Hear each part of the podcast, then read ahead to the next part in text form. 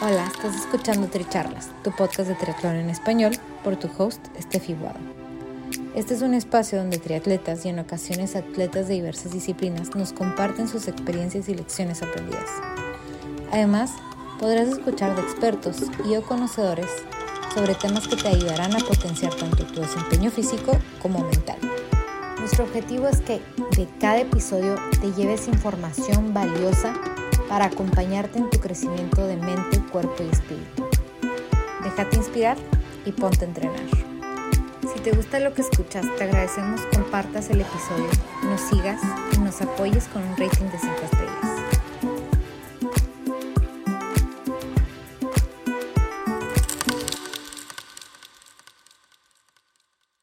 Bienvenidos a Tricharlas, episodio 80, Inclusividad en el Deporte. Yo soy Estefi Guado y el día de hoy tenemos de invitado especial a Oscar Caro del Team Caro Wagner. Lo que comenzó con una carrera de 10 kilómetros y una película que los inspiró a incursionar en el mundo del triatlón, juntos, padre e hijo, se han convertido en todo un movimiento de inspiración de lo que es posible sin importar las discapacidades. Luis David y Oscar tienen como objetivo precisamente inspirar a las familias y niños con discapacidades similares cambiando ese chip, entendiendo que las limitaciones no las ponemos nosotros mismos. Oscar también es autor del libro Los Increíbles, donde comparte cómo esta trayectoria cambió la vida y la de su familia por completo. Además, son fundadores del Centro de Rehabilitación Infantil FIDEC en Barranquilla, Colombia. Esperemos que disfruten nuestra charla. Bienvenidos a Tricharlas. Hoy estoy con Oscar Caro del team Caro Wagner. Y les comparto que esta es una historia súper bonita que ya les iremos contando los detalles. Si no han escuchado el episodio con Javier Perdomo, él me, me, referenció, me, me, dio el contacto de, del team Caro Wagner. Y bueno, es un team porque toda la familia está comprometida en, en este proyecto que ahorita Oscar nos va a contar un poquito más los detalles y, no, no, les voy a arruinar la historia, les voy a dejar que, que Oscar se presente y nos cuente un poquito más. Bueno, pues qué chévere poder compartir con ustedes el día de hoy. De verdad que es una historia muy bonita, es una historia bien interesante y que además el comienzo de toda la historia es una locura. Eh, yo soy padre de dos hijos, eh, Sarita y Luis David. Luis David es el menor. Luis David al año de nacido, a los seis meses de nacido, tuvo una falla respiratoria. Esto lo llevó a una unidad de cuidado intensivo. Luis David nació normal, igual que cualquier niño. Esto lo lleva a una unidad, como tiene una falla respiratoria, lo lleva a la, a la unidad de cuidado intensivo. Dura casi cuatro meses en la unidad de cuidado intensivo. Fue muy difícil ese tiempo con él. Cuando Luis David pues logra salir de todo eso y, pasar todas esas grandes pruebas que, que le tocó vivir en ese tiempo, pues nos entregan un bebé muy bello, muy lindo de la UCI, sale y empezamos un proceso, pero pues nadie nos había dicho las dificultades con las que Luis David venía ahora.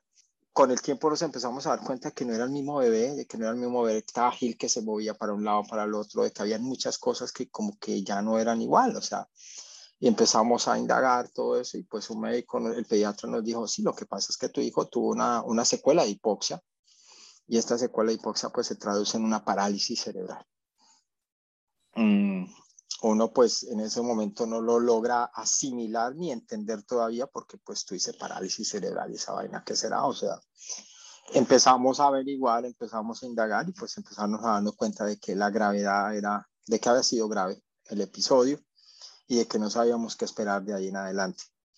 Eh, con el tiempo, pues por supuesto, nos dimos cuenta pues que David tenía una serie de dificultades, sobre todo en su motricidad. Gracias a Dios su área cognitiva nunca se, fue, nunca se vio afectada, pero su motricidad sí se vio afectada. Luis David no camina, Luis David eh, camina pues con ayuda mía. Eh, él está siempre en su silla de ruedas, él se traslada en silla de ruedas. Eh, es lento en sus movimientos, por supuesto, todo eso es, hay veces es difícil entenderle cuando habla, pero pues, pero se defiende curiosamente habla alemán, habla inglés, habla español, algo de francés, es, es, es, brillante, por eso digo que su cabeza, gracias a Dios, nos afectó, es brillante. Y junto con Luis David, pues empezamos todo ese proceso de todo, como todo padre, buscar, pues, eh, darle lo mejor, eh, desear además que, que caminara, que, o sea, son muchas cosas, son muchas situaciones que uno vive porque uno quiere que su hijo sea normal igual que todos, ¿sí? Eh, y en algún momento, pues yo me di cuenta de que él nunca iba a ser normal, al contrario, Luis David empezó a mostrarnos que él era extraordinario, que era diferente, que, era, que, que, que traía un propósito no solamente para la vida de él, sino para la vida nuestra. Y es cuando nosotros empezamos a buscar ese propósito. En algún momento tuvimos que cambiar el chip y dejar de insistir en cosas que no iban a pasar, ¿sí? O sea, yo no podía, yo no podía seguir insistiendo en que él caminara cuando sabía que no iba a poderlo hacer, ¿sí? Y empezamos a buscar otras cosas, empezamos a buscar otras alternativas. Y en algún momento, en una cita eh, que tuvimos en, en la ciudad de capital de Colombia, en Bogotá, nosotros viajamos con Luis David a unos controles médicos y en ese entonces eran era como el tercer año de la versión de la media maratón de Bogotá. Mi hermano, que siempre había sido deportista, al igual que mi padre, eh, yo era el flojo en la casa, yo era el que no hacía nada de deporte, el gordito además, eh, me dijo, oiga, venga, va, yo voy a correr los 10K en esta cosa, porque nos llevamos a Luis David en su, en su cochecito, en su sillita ruedas, que yo veo que hay otros papás que llevan niños? Yo le dije, no, ¿usted cómo se le ocurre? Porque además ese, es ese, ese instinto de protegerlo, de cuidarlo, le dije, ¿qué tal llueva? ¿Qué tal? O sea, yo me imaginé todos los desastres que podían ocurrirle y con todo lo que habíamos luchado con Luis David, imagínate donde se enferme, imagínate, o sea, de todo. Pero Luis David me miró y me dijo, oye, él, él, él, tan chiquito, siendo chiquito, porque estamos hablando de hace como ocho años, nueve años, y yo lo vi la cara de felicidad de Ponqué cuando dijeron correr y salir y todo eso. Yo dije, ¿será que sí? Le dije, bueno, listo. Dije, listo, pero yo no sabía cómo era la dinámica de esas carreras ni nada. Y yo le dije, no, pues búsqueme una moto para yo poderlos acompañar. Imagínate, es que busque una moto para acompañarlos. O sea, una locura. La cosa, la cosa al final es que terminamos, al final terminé yo eh, llevando a mi hijo. Terminé haciendo los 10K. Eh, nosotros tenemos un libro, en el libro está la historia completa además. Eh, terminé, haciendo, terminé haciendo la 10K, terminamos empapados, pero pagados de la risa, llenos de felicidad. Me acuerdo que terminamos y yo me senté en, en la acera eh, a, como a descansar. No daba después para pararme, por supuesto, yo nunca me había preparado para eso ni nada de eso. Eh, en, en, en, el libro hay una caricatura que hace Luis David de mí, donde voy yo gateando, y es que así terminé, gateando prácticamente claro, dolor muscular, o sea, el lactato a tope, o sea, cosas que... Y, y ahí empezó todo ese proceso, ahí empezó todo ese proceso. Como al mes, dos meses, había una 10K aquí en Barranquilla, entonces ya Luis ahí me dijo, oye, papá, ¿por qué no hacemos esa 10K los dos? Entonces ya como que yo empecé a salir al parque a tratar un poquito porque ya no me iba a comer igual. Y así empezó todo ese proceso con Luis David. Eh, en algún momento, después de que habíamos hecho como la tercera 10K, Luis David me dijo, papá, esto ya está muy aburrido. Yo dije, uy, listo, se acabó esta vaina. Dije, por fin. Le dije, listo, hijo, entonces ya, o sea, no te preocupes. Y me dijo, ¿y por qué no hacemos una de 21? Yo, ¿cómo así que una de 21? Una media maratón. Me dijo, sí. Y le dije, no, tú estás loco. O sea, me dijo, sí, yo quiero que hagamos una de 21 y fue cuando saltamos, entonces ya ahí sí me tocó buscar una persona que nos ayudara pues a la preparación, todo esto, y empezamos la preparación. ¿Y tuvieron que cambiar de, de silla para Luis David? Sí, sí, sí, porque entonces ya, ya decíamos, bueno, correr 21 kilómetros con una silla de ruedas es muy difícil. Tenemos que hacer una modificación. Entonces, en ese entonces yo llamé al técnico ortesista al que le hacía las férulas y todo eso, y le dije, oiga, loco, ¿cómo hacemos para esto, esto? Y ahí nos inventamos una locura, un amigo nos ayudó a conseguir los recursos, hicimos una silla ahí que pronto en, en mis perfiles, tanto en el Facebook como en Instagram, si miran bien atrás, por ahí está la foto de esa silla anterior, y nos lanzamos además con algo interesante, nos lanzamos a hacer la media maratón de Miami, imagínate. La media ah, maratón wow, de Miami. Se fueron a la grande. Sí. No, fuimos de una a la grande, nos dijimos, bueno, vamos a hacer esta. Y hicimos la media maratón de Miami, después hicimos la media maratón de Medellín, después a cuánta media maratón aparecía la hacíamos nosotros. Y entonces ya Luis David también me, ya vuelve el mismo juego, papá, esto es como, como chévere y todo, pero pues, y me acuerdo tanto que yo estaba, estábamos con Luis David haciendo como, haciendo unas compras en un centro comercial y nos encontramos con un amigo que es triatleta. Yo a ese amigo lo odio y, lo quiero. Porque él llega y le dice, Luis David, tú deberías ver una película que se llama Con todas nuestras fuerzas. No sé si está en español, porque yo la vi en, en, alemán, pero de pronto si la encuentras, que es de un papá que hace un Ironman con su hijo. Y le comentó más o menos, y ah, bueno, y ahí hablamos, y yo como que no le presté mucha atención al tema ni nada, y una locura eso.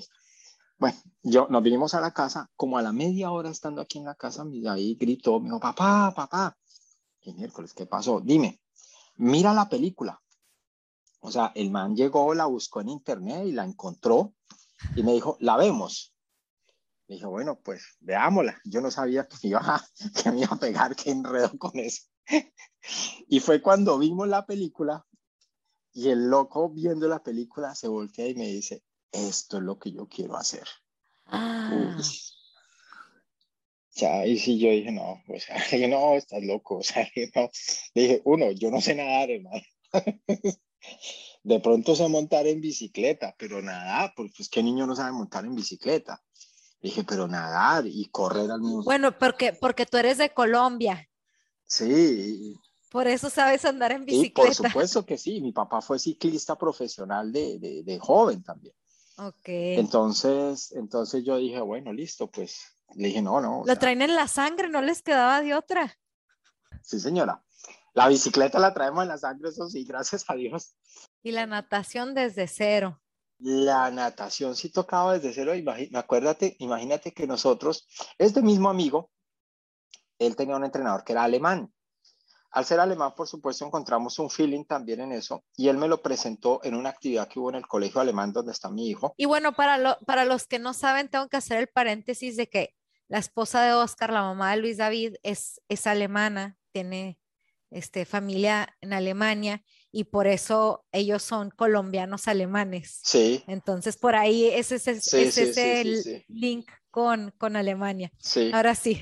Y entonces, en una, en una actividad del colegio alemán, pues mi amigo llevó a este alemán allá porque además estaba como de vacaciones, el señor había venido acá y le presentó, pues nos lo presentó todo eso y yo le dije, imagínese lo que Luis David quiere hacer tal cosa y él dijo, yo te ayudo. Yo, fue, pucha, o sea, todo el mundo, yo dije, qué bueno. Pues. Le dije, loco, pero es que yo no tengo bicicleta, uno. Dos, no tengo para comprar una bicicleta y tampoco sé nadar. Y me dijo, yo te ayudo. Le dije, ah, bueno. La cosa es que mi entrenador eh, hizo no sé qué gestiones en Alemania y como al mes llegó una bicicleta de Alemania, llegó una bicicleta de Alemania y que tiene una buena historia también. Y entonces dijimos, bueno, empecemos a nadar. Logramos hacer como una, una alianza con el colegio donde está mi hijo, que tiene piscinas y todo eso. Me dijeron, no, usted puede entrenar acá. Entonces me acuerdo que yo fui como entrenador y yo llegué a los 10 metros y ya me estaba ahogando. O sea, y el pobre entrenador mío ahí se cogió la cabeza y dijo, uy, pucha, toca de cero con este loco, yo, yo que iba a saber nadar. Y empieza todo ese proceso. Para nadar con Luis David es nadar tú, o sea, y además jalarlo a él en la lancha, en el bote inflable. Sí, sí. es, una locura, o sea, es una barbaridad, es una barbaridad. Realmente yo, yo cuando yo vi la película esta de, de, estos franceses, que son muy parecidos a la historia del Team Hoyt de, de Boston, eh, yo siempre los admiré y dije, estos tipos están locos, o sea, están locos porque realmente hacer lo que hacen no es fácil eh, pues no sé, la película de los franceses, no sé si fue una historia real, pero pues yo sé que Hoyt sí fue una historia real, ¿sí? Y realmente toda la vida lo voy a mirar y toda la vida, y yo creo que hoy en día yo siento en, en carne viva lo que es eso, ¿sí? Lo que es ese tipo de manejar largas distancias, porque es que ya pasamos de hacer carreritas pequeñas y todo eso, pasamos a hacer locuras, o sea, ya nosotros juntos con Luis David tenemos seis maratones encima. ¿Sí? Y son de maratones de cuatro horas y media, de cinco horas corriendo, porque con Luis David no vamos por tiempo, sino vamos para que el loco se divierta, para que el loco duerma, para que el loco mire, para que para, para todo. ¿Sí? Y él es un atleta. Claro, claro, Es, que, el tema de la medalla es otra, sí, el tema de la medalla es que, es que Luis David, donde, donde no tenga su medalla, fue pucha, se siente frustrado porque es que él va por su medalla. Y después de una carrera loco, dura una semana con la medalla en el colegio colgada, sí, o sea, se la muestra a todo el mundo. es divino, es divino, es, un personaje. Entonces, eh, cuando empezamos todo esto, de verdad que yo nunca imaginé que íbamos a llegar a estos niveles, que cambiar el chip de la discapacidad nos iba a llevar a los lugares donde estamos. Eh, realmente es muy lindo hacer lo que hacemos, realmente eh, las personas nos admiran, eh, sentir esa admiración, sentir ese respeto, porque hay respeto, tanto en Europa como aquí en Colombia.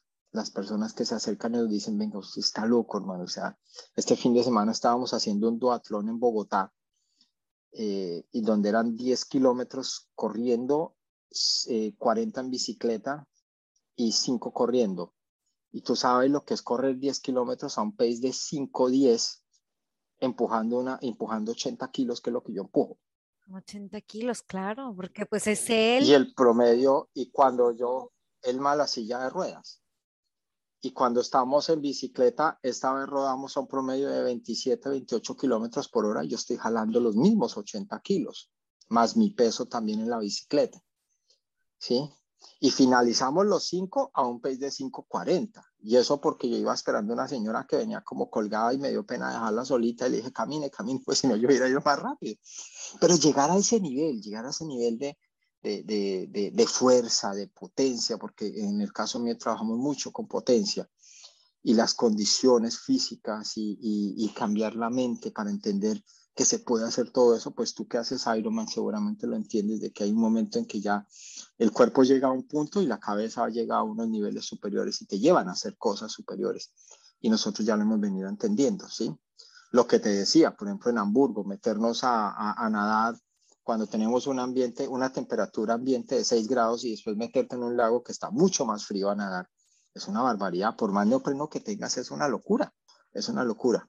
Pero tú volteas a ver y le ves la cara de punque a este man y uno dice, pucha, o sea, ¿cómo no lo vas a hacer? ¿Sí? ¿Cómo no lo vas a hacer? ¿Y, ¿Y, no has tenido como en alguna de tus experiencias que hayas estado como que ya no la hago? O sea, que hayas tenido un momento así como de ya estoy y que, y que hayan tenido una dinámica ustedes como de no, no nos rendimos o no se vale rendirse? No, nosotros, nosotros hemos, hemos buscado hacer algo y es como trabajar muy bien en la planificación y yo creo que tú como atleta me entiendes y es que hemos madurado deportivamente y hemos empezado como a planificar muy bien qué vamos a hacer y, y poner el foco en eso, ¿sí? Entonces, eh, la otra ventaja que tenemos es que contamos con un equipo, tenemos una médico deportóloga con nosotros, tenemos un, entrenador con nosotros que ya vienen con nosotros desde el comienzo. Entonces ellos han venido recogiendo todo ese acervo de información, de datos que pues tenemos nosotros con el Wahoo, con el, con el Garmin, con todo eso. Ellos cogen toda esta información y han logrado encontrar el equilibrio y logrado, por ejemplo, mantener, pues saber en qué potencia estoy yo corriendo, eh, cuando, qué potencia voy a manejar cuando estoy solo, qué potencia voy a manejar cuando voy con él y cómo encontrar el punto de equilibrio para que, para que el entrenamiento surta el efecto que debe tener cuando voy con Luis David, ¿sí? Porque una cosa es que tú entrenas a 140 watts o 160 watts en la bicicleta ¿sí? Y cuando yo estoy con Luis David, yo estoy rodando 230, 270 watts, ¿sí? es, es, otro tipo de... Entonces, entonces, pues no tiene sentido que yo entrene a 170 cuando yo voy en carrera tengo que rodar a 200 o por encima de 200 watts. Entonces, todo este proceso lo hemos venido haciendo. Claro, porque también en tus entrenamientos no es que Luis David te acompaña en tus entrenamientos, o sea, hacen juntos las carreras, pero todo el entrenamiento lo tienes que hacer solo y él además hace también como que algún tipo de entrenamiento. Sí, sí, sí, Nosotros procuramos los fines de semana entrenar juntos. Sí, procuramos hacerlo. Y paralelo a eso, pues Luis David tiene un trabajo de piscina, tiene un trabajo de fortalecimiento que le hacen sobre todo mucho en piscina eh, para fortalecerle su parte lumbar, todo eso, porque pues Luis David permanece muchísimo tiempo en carrera en la silla de ruedas y él tiene que aprender además a hidratarse él solo, a alimentarse él solo, a cubrirse él solo, ¿sí? O sea, hacer todo lo que, todo lo que él puede hacer dentro. La silla, gracias, es, es grande, donde le permite movilidad a él.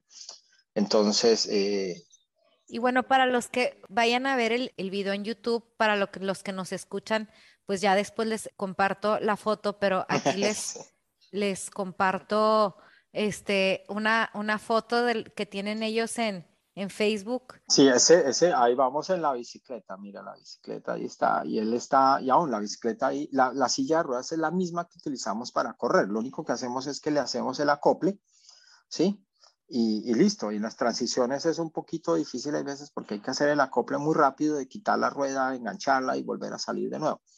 Pero si tú lo ves, el loco va súper cómodo, ¿sí? Que él tiene esos especiales como los que usan los corredores de, de carros, entonces su cabeza va muy bien posicionada, lleva su casco, sus gafas.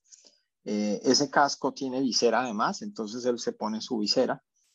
Mira, ahí vamos corriendo. Ahí vamos como a, como a un pace de 5.15 más o menos, imagínate. Me imagino que esto también lo motiva a él a hacer sus entrenamientos, ¿no? Así como que, bueno, porque estoy o sea, porque quiero seguir compitiendo, porque quiero mis medallas, estoy buscando esa independencia, estoy buscando este, cómo, cómo llegar a, estar yo también fuerte para poderlo hacer con mi papá, ¿no? Yo creo que eso es un poquito. Luis David es, es un gran motivador para mí, es, a mí me dicen, ese es mi segundo motor, ¿sí? Eh, y además, él también se motiva, o sea, Luis David es un niño feliz, es un niño alegre todo el tiempo, es un niño que sabe que no hay límites, porque lo ha visto con su papá, ¿sí? Entonces, eh, eso le ha ayudado muchísimo a cambiar además su forma de pensar. O sea, Luis David no tiene límites. Luis David, o sea, claro, él sabe que tiene, él sabe que tiene unas limitaciones, pero que no hay límites para él, ¿sí? Entonces, eh, para él ha sido algo magnífico. Ayer precisamente tenía una reunión en el colegio de él y me decían, es que Luis David siempre está dispuesto. ¿Sí? Luis David no se rinde, Luis David no sabe decir qué es un no, no sabe decir no puedo, él no sabe, no sabe esas palabras, no las conoce. Y ellos me decían, yo creo que es porque ven lo que ustedes hacen. Y, resulta que yo, yo estoy del lado contrario. Yo digo, es que, pues, pucha, yo de ver todo lo que él hace, ¿cómo no voy a hacer yo lo que tengo que hacer? ¿sí? Porque es que de verdad que, que como digo, el uno, el uno estimula al otro, ¿no? Es, es bien interesante.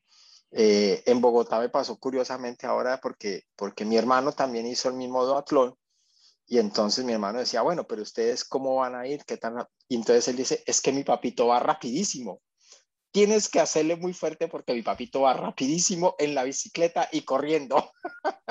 Imagínate cuando tu hijo dice eso, uno yo, yo pucha, o sea, ahora sí me toca andar rapidísimo porque, porque él sabe que su papá lo va a llevar rapidísimo, ¿sí? Entonces, eh, es, es, es, una locura, es una locura, ¿verdad que sí? Y, y, además, o sea, lo que me gusta mucho de, porque he escuchado algunas de las entrevistas que han compartido, es que él, él, él dice, o sea, yo tengo esto, este, y, y, y, lo, y lo hago también porque quiero que otra gente que, o, o que tengan niños que tienen lo mismo que yo, que sepan que esto se puede, ¿no? Y que esto es posible y, y, él, lo expresa. Sí, sí, sí, sí. Y dentro de las cosas que él hay veces comenta cuando, cuando logramos tener pues alguna, alguna presentación donde él esté presente, es, es eso precisamente, es de que llevemos ese, y, y, es parte de nuestro objetivo llevar ese mensaje de cambiar el chip. Nosotros trabajamos con niños con discapacidad aquí en Barranquilla y algo muy difícil que vemos es precisamente eso, el cambio de chip, el entender de que la discapacidad no es una limitación, de que pues uno ve muchas frases por ahí que dicen que la discapacidad está en la mente, todo eso. No, realmente, realmente hay que ponerse en los zapatos de estos padres que tienen un niño con discapacidad, no es tarea fácil.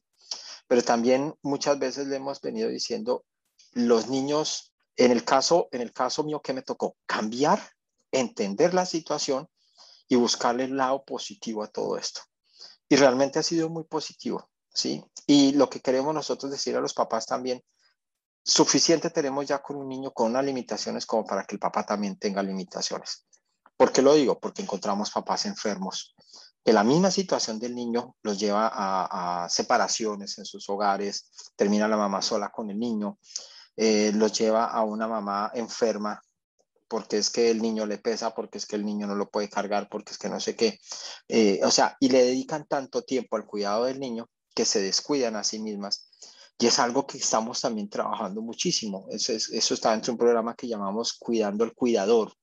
¿sí? Porque es que el cuidador realmente es importante, ¿sí? En este caso, en nuestra familia lo que hemos hecho es cuidarnos como cuidadores. Si yo no me cuido, ¿quién atiende a Luis David? ¿Sí? Si yo no soy fuerte, por, por eso, yo por ahí tengo unas imágenes, una imagen que digo que, que, que ser fuerte fue la, única, la única opción que yo tuve, ¿sí? Y realmente sí, me ha tocado ser fuerte para poder ayudar a mi hijo. ¿Y cómo soy fuerte? Pues tengo que cuidarme, tengo que ejercitarme, tengo que hacer todos los días los sacrificios que hago porque es que es una locura. Yo, yo arranco, yo me levanto a las tres y media y a las cuatro y media estoy en el agua. Porque a las seis tengo que estar atendiendo a Luis David. ¿Sí? Yo, yo no tengo, yo tengo que trabajar también, tengo otras cosas que hacer. Entonces a mí me toca sacrificar muchas veces de mi tiempo, de muchas cosas. De por sí nosotros como triatletas sacrificamos muchas cosas. Bueno, yo, yo sacrifico mucho más, ¿sí? Y, lo que te digo, cuatro y media yo ya estoy corriendo, o cuatro y media ya estoy en la bicicleta, o cuatro y media ya estoy eh, en, la, en la piscina, ¿sí? Y que está haciendo que está el frío, que no importa, porque es que esa es la hora que puedo hacerlo, porque es la oportunidad que tengo y a las seis ya tengo que atenderlo a él como si nada hubiera hecho. ¿Sí? Y Oscar, y ahora que cambió tu estilo de vida con este objetivo, o sea, yo imagino que todo el mundo te dijo, ¿no? Así como que, ay, bueno, ya bienvenido a la familia, que ya entraste al, al, mundo del deporte y, y, juntos, o sea. Sí, es que es, que es, es como te digo, es, es un proceso, es un proceso al cual yo digo, le digo a Dios gracias porque es que lo mejor que me pasó a mí fue mi niño especial. ¿Sí? Ese niño, ese niño con esa discapacidad fue lo mejor que pudo ocurrirme en la vida. Y aparte es el que te pone los retos, estoy impresionada, o sea, es el que te dice como 10K ya me aburrió, vamos por los 21, vamos por la maratón, ahora vamos por el triatlón. Y, y si te fijas en algo, nosotros somos triatletas, pero no somos triatletas solamente porque hacemos el triatlón, sino porque también hacemos disciplinas independientes, ¿sí? Como por ejemplo carreras a pie, maratones hemos hecho, ¿sí? Carreras de ciclismo, hemos estado en carreras de 120 kilómetros, gran fondos y toda esa cosa en bicicleta, con solo ciclistas, ¿sí? Y la última locura que le dio ahora es porque quiere hacer Oceanmans. Ah, claro. Entonces, ahora estamos haciendo carreras de aguas abiertas en natación. Imagínate, hace poco pasó la de Cartagena, que fueron 5 kilómetros nadando en mar abierto. ¿Sí? Wow. Entonces, entonces Claro, o sea, fíjate que, que no es solamente el triatlón, sino empezar a trabajar en otras disciplinas, porque además se conoce, él dice que es rico porque conoce otras personas. Claro, en el triatlón somos una familia, pero ya este loco conoce la familia de ciclistas también acá y conoce la familia de nadadores, que son otro tipo de personas, ¿sí? Dependiendo de las disciplinas en que estamos, ¿sí? sí. O los atletas como tal. Sí, entonces, entonces eh, nos volvimos multipropósitos, según. es una locura con este lobito. sí, es... y, y, bueno, que ahorita estabas mencionando que, que, tienen esta fundación. Este, ¿Cómo surgió esto de la fundación? Bueno, nosotros, nosotros con Luis David empezamos a, a, viajar mucho a Bogotá, a buscar sobre todo la rehabilitación de él. Allá teníamos unos amigos ortopedistas infantiles, rehabilitadoras muy amigos que empezaron a ayudarnos con eso. Entonces nosotros, nos, mi esposa se iba, duraba seis meses en Bogotá con él, en rehabilitación, todo eso, y, o, o, cada tres meses viajaba, duraba dos, tres semanas. Y pues nos dimos cuenta de que era bastante costoso también para nosotros, porque uno al comienzo, como te digo, quiere hacer, quiere, quiere meterle todo, ¿sí? Meterle todo porque es que ya quieres que él sea igual que el resto. Eh, y, se, y empieza un desgaste muy fuerte, es un desgaste muy grande, tanto físico como económico, como todo. Eh, y al final el objetivo va a ser el mismo. ¿sí? Entonces, en algún momento hablamos con estos médicos y les dijimos, oiga, venga, pues realmente nosotros traemos a ahí para que usted nos dé una serie de instrucciones y nos dé unas recomendaciones y todo eso. Eh, pero yo puedo conseguir una fisioterapeuta allá en Barranquilla, por ejemplo, y por qué más bien ustedes no vienen, le hacen el chequeo se quedan una noche aquí con nosotros, nosotros les pagamos el avión y el hospedaje y vemos a Luis David y nos dan las recomendaciones con él. Y así lo hicimos como dos veces con ellos y como en la tercera dijimos, venga, ustedes son, especial, son los mejores especialistas que hay, casi que Colombia tiene. Y hay muchos, muchos niños en estas mismas condiciones que no, nunca van a tener acceso porque no van a poder viajar hasta Bogotá ni nada de eso, a ustedes. Uh. ¿Por qué no, no les abrimos la puerta? Ustedes vienen, ven a Luis David en una hora y, el resto pues nos toca inventar qué hacemos, nos vamos de paseo a conocer Barranquilla, le decía, pues en vez de salir de paseo porque ya la conocen, pues ¿por qué no vemos otros niños? Y entonces dijeron, sí, me parece una muy, buena idea. Y empezamos en, una región aquí en un, un, en un municipio que se llama Soledad Atlántico, que es pues relativamente pobre. Empezamos a, a, a captar una serie de niños y eso se volvió un voz a voz y empezaron a llegar muchos niños, eh, eh, no solamente en condición de discapacidad, sino en, en, una pobreza absoluta. Y empezamos a atender niños así. Entonces esta gente venía y entonces al comienzo veíamos cinco niños. Ya después estamos atendiendo 50 niños, o sea, eso era una locura. Y, y, y, entonces decidimos por eso crear la fundación para ayudar a los niños. Entonces buscábamos recursos y mirábamos quién nos ayudaba con los pasajes, con una cosa, con la otra. Y poco a poco fuimos moviéndonos en eso. Actualmente la fundación atiende casi 350 niños wow. mensuales en promedio, wow. de, los cuales, de los cuales el 70% son financiados por sus seguros, ¿sí? Okay. Y el otro 30% se financian con las utilidades que genera la fundación. Wow. ¿Sí? Eh, por eso también el Team Caro Wagner, tú ves que hace campañas, por ejemplo, oiga, necesitamos viajar a tu lado, vamos a hacer un GoFundMe o vamos a hacer una recolecta. Es porque yo no puedo tomar los recursos de la fundación para lo que nosotros hacemos con Luis David. ¿sí? Claro. Nos toca buscar los recursos aparte. Eh, como te dije, la bicicleta no la donaron. Esta bicicleta que ves ahorita en las fotos es nueva, es, es una, una amarilla, que también nos la donó la misma persona que nos, la, nos donó la primera, wow. con la diferencia de que esta ya es de carbono y todo eso, o sea, ya es, es otra.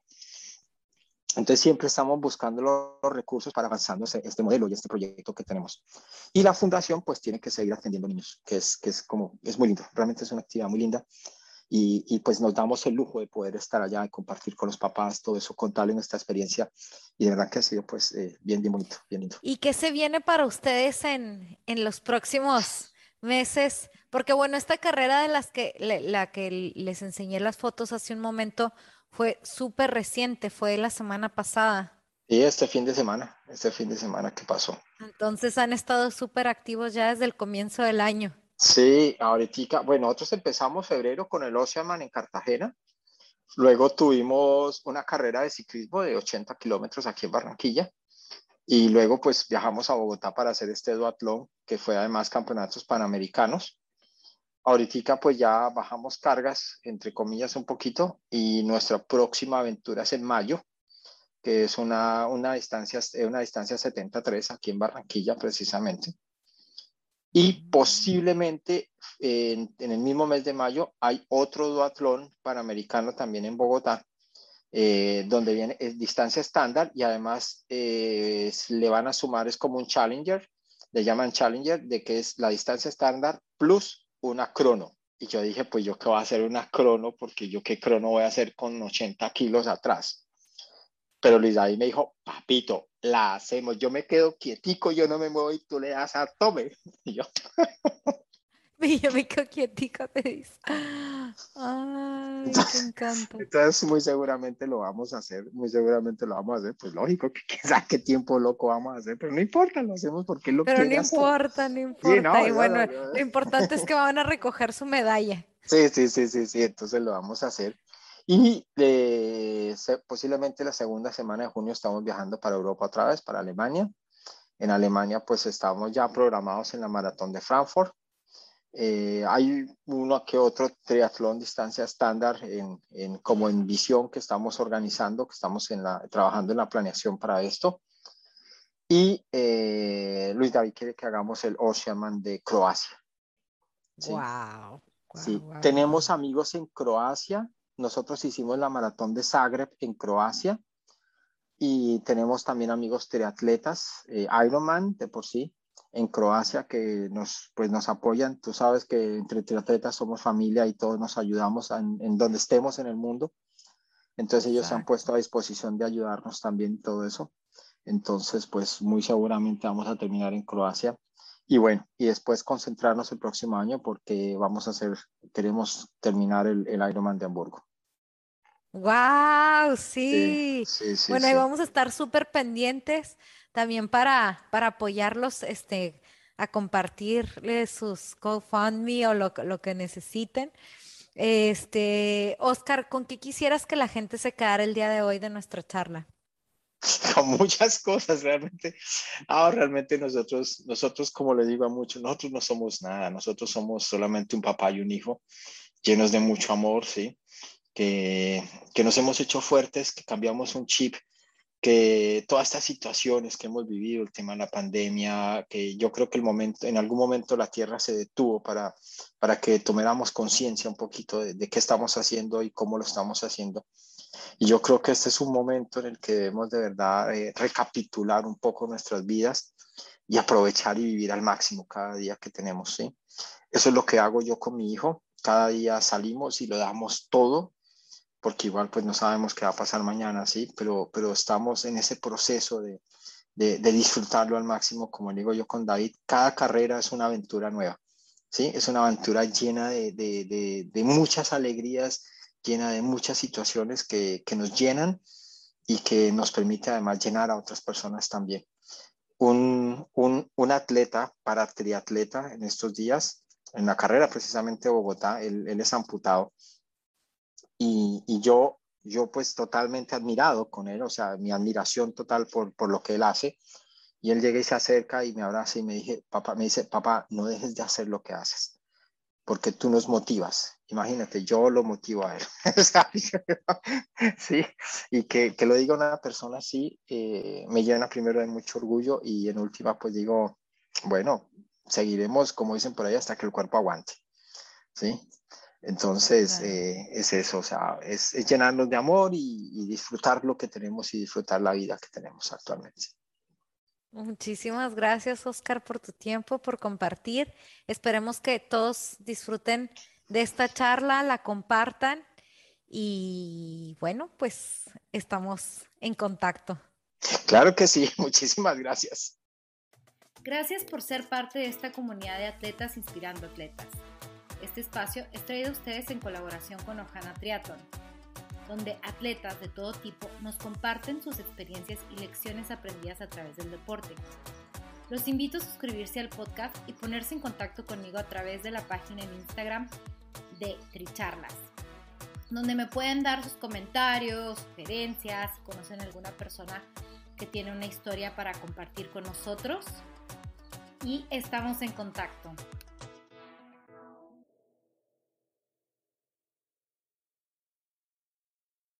Gracias por ser parte de esta comunidad de atletas inspirando atletas.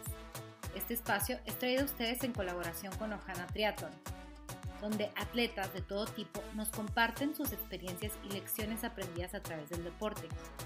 Los invito a suscribirse al podcast y ponerse en contacto conmigo a través de la página en Instagram de Tricharlas, donde me pueden dar sus comentarios, sugerencias, si conocen alguna persona que tiene una historia para compartir con nosotros y estamos en contacto.